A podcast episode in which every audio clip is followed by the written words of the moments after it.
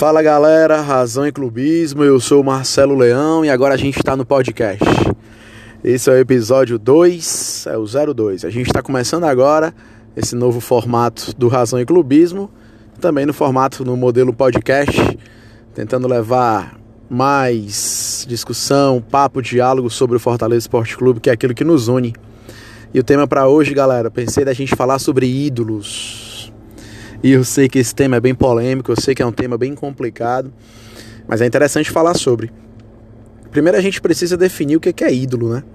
Todo aquele que sugere idolatria, admiração, veneração. Esse é um ídolo. É um cara que fez uma história, é uma mina que construiu uma história, que tem um, uma base de relação muito forte com seja lá qual for a instituição. Eu posso ter ídolo em diversos formatos, em diversos, em diversos aspectos da sociedade falar de futebol. Ídolos no futebol. Aí que fica mais complicado ainda. Porque a gente precisa falar de uma coisa muito mais subjetiva.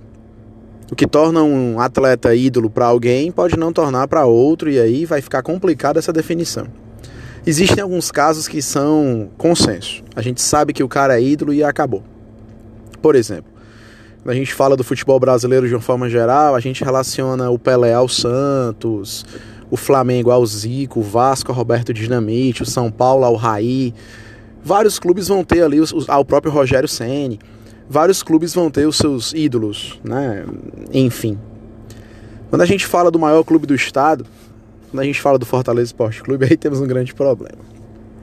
Primeiro, vamos lá. A gente precisa entender que a sociedade está carente de ídolos. E aí também vale para todos os aspectos, não só para o futebol carente de pessoas que são realmente notáveis, que fizeram coisas notáveis, que têm uma forte relação com o seu segmento. Eu sou um cara meio peculiar no que diz respeito a ídolos no Fortaleza. Eu não sigo muito o consenso, não. Eu já segui. Por exemplo, quando se falava de idolatria no tricolor de aço, cara, eu adorava o Ronaldo Angelim. Para mim, o Angelim era um dos maiores exemplos de Fortaleza que eu tinha na mente. Eu lembro demais o lançamento da blusa da capa em 2015, uma festa num buffet e tal, e eu fui à festa e lá tava o Angelim. Foi a primeira vez que fiquei assim lado a lado com ele e eu tremia pra caramba, cara. Pedi para bater uma foto e bati a foto e nossa. É engraçado porque ele era meu ídolo pra caramba, já jogou no rival, começou sua carreira lá pelo rival, pelo Icasa, mas foi mega campeão com o Fortaleza uma entrevista que o Angelim dá na Sport TV chorando porque o Fortaleza está numa péssima situação. E aí o apresentador na hora é, comenta: Angelim, você tem uma relação com Fortaleza e tal? E ele chora, cara. Eu chorei junto. Disse, meu Deus, cara, o Angelim é Fortaleza, que sensacional. Mas há pouco tempo o Fortaleza enfrentou o Flamengo e o Angelim, que nunca escondeu que tinha uma forte relação com o Flamengo, inclusive fez gol de título pelo Rubro Negro, disse que torceria pelo Flamengo. E a idolatria que eu tinha por ele parece que se despedaçou, assim. Ah, Marcelo, quer dizer que tudo que ele escreveu foi por água abaixo? Claro que não. A gratidão permanece, sempre serei grato, por muito massa a história do Angelino Fortaleza. Mas não é meu ídolo. É engraçado porque a gente pode ter jogadores tecnicamente bem questionáveis. Mas a sua relação com o clube é muito mais forte. Por exemplo, um ídolo que eu tenho no Fortaleza é o Dude, e o Dude nunca foi o fino da bola, mas o Dude era de uma raça inigualável. O Dude é meu ídolo. Deu a, o sangue, deu o amor que tinha dentro do campo pelo Fortaleza e disso eu nunca esquecerei. Tanto que o Dude tem pouquíssimos gols. Me recordo bem de um gol do Dude no PV contra o São Caetano, pela primeira divisão, 2002. E lembro de. 2003, perdão. E lembro de um gol do Dude contra o Uniclinic por uma semifinal de Campeonato Cearense só. Dude não era de fazer gols, mas era de morrer dentro de campo pelo nosso clube. E isso não tem preço. Ah, Marcelo, mas o Dude não é craque. A gente pode até tirar um momento para falar sobre esse lance de craque. Eis um país carente de craques também. Deu dois dribles, fez um golaço, já estão chamando de craque. Cara, calma, não é tão fácil, mas é um papo para mais à frente. Continuando na série Ídolos, o Dude é um ídolo que eu tenho sem dúvida nenhuma. Quer ver outro ídolo questionável para alguns, para mim não? O Tinga. O Tinga viveu todas as divisões com a gente. As suas declarações ao Fortaleza, a sua forma de se entregar dentro do campo, de ter participado de momentos importantíssimos. E há pouco agora ele disse que sem o Fortaleza ele não seria nada. Ah, se você não se emociona com isso, cara, você é de pedra. Xinga é um ídolo para mim. O Bruno Melo.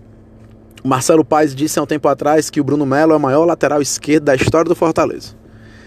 É, a gente até precisa pontuar. Eu, eu só posso ter como ídolos aqueles que eu vi, que eu presenciei. Claro que eu tenho uma admiração gigantesca pelos que eu li, que soube da história. Eu não vi o Mozart, eu não vi Geraldino Saravá, eu não vi o Luizinho das Arábias. Década de 80, 86 fez gol de título contra o Ferroviário. Mas eu não vi, são os ídolos do meu pai, por exemplo. Chinesinho, Pedro Basílio, e aí vai. Ah, preciso falar dos que eu vi. Então não sei se foi o maior lateral esquerdo da história do Fortaleza. Mas uma coisa a gente precisa concordar. O Bruno Melo é cria do PC. O Bruno Melo jogou a Série C, fez gol na Série C. Jogou a Série B, fez gol na Série B. Jogou a Série A, fez gol na Série A. Jogou Sul-Americano. O Bruno Melo tá com a gente desde o início. O Bruno Melo é nosso. Marcelo, ele é ídolo? Para mim, sim, porque ele tem a total identificação com as nossas cores e eu sempre o respeitarei e serei grato. Marcelo, então com certeza seu maior ídolo no Fortaleza, se a gente pensar em nomes importantes e tal, Clodoaldo. O Clodoaldo não é meu ídolo. Não tenho nada contra ele. Ídolo não.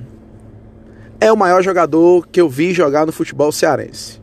Daqui eu nunca tinha visto nada parecido. E eu era desesperadamente louco pelo Clodoaldo, assim como toda a nação tricolor era. Mas o episódio de vestir a camisa do rival como vestiu não é meu ídolo. Obrigado, Clodoaldo, por tudo que você fez. Seguimos. Eu, inclusive, prefiro nem falar sobre. É um processo de traição, vocês entendem? Fortaleza é minha vida, minha família, minha religião. Eu me senti traído. Ah, mas foi perdoado. Por quem? Tá bom, perdoa. Pode andar dentro do PC, pode usar nossa blusa novamente. Não é meu ídolo. Ah, Marcelo, se vestiu a blusa do rival não é teu ídolo, então o Oswaldo. Ah, calma lá. O Oswaldo é profissional. O Oswaldo vestiu a camisa do rival, fez gol de título de turno em cima dele, campeonato, em cima da gente, inclusive. Jogou São Paulo, jogou esporte, jogou Fluminense. Mas o Oswaldo tem uma identificação clara com Fortaleza, é nossa cria. Quem não lembra, em 2008, 2009, 2009, o gol do Oswaldo contra o Bragantino, no penúltimo jogo da Série B daquele ano. A gente lutando para não cair moleque, o pênalti contra o São Caetano no mesmo ano, Oswaldo ainda moleque. E aí sai, migra por outros clubes, faz história, volta ao Fortaleza, chora porque não quer ir embora. O Oswaldo caminha para ser ídolo. Gols importantes, participações importantes, declarações de amor ao nosso clube. Ainda não é meu ídolo, mas eu acho que vai virar. Assim como o Rogério Ceni, o maior treinador da história do Fortaleza. Para mim é ídolo. Para mim é ídolo. É questionável? Sim, questionável. Mas olha pro Fortaleza antes do Rogério e depois do Rogério. Marcelo posso ter ídolos em diretoria? Cara, o Marcelo Paes é muito sinistro. É complicado a gente idolatrar um gestor, né?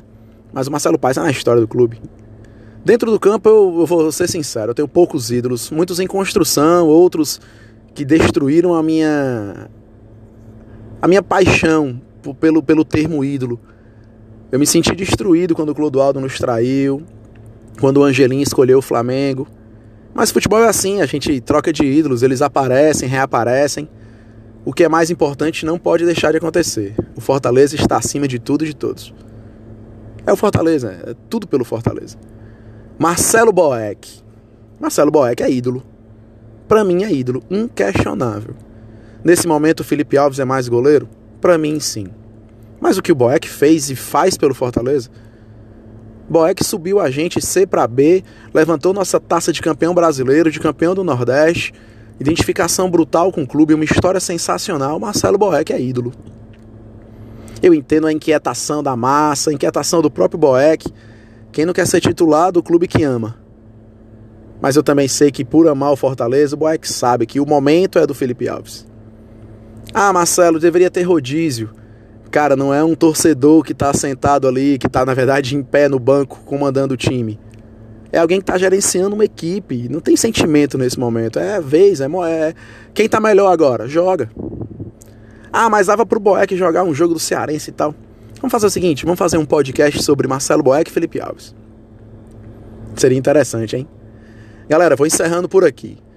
Ídolos. E aí, quais são os seus? Tem alguém algum em construção? Ou os seus ídolos já passaram pelo Fortaleza? Para finalizar, eu falo de Maisena, falo de Dude, eu falo do Tinga, eu falo do Bruno Melo. Devo estar sendo injusto com alguns, com certeza.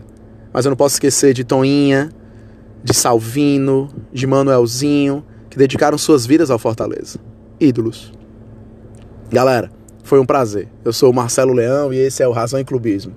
Até a próxima.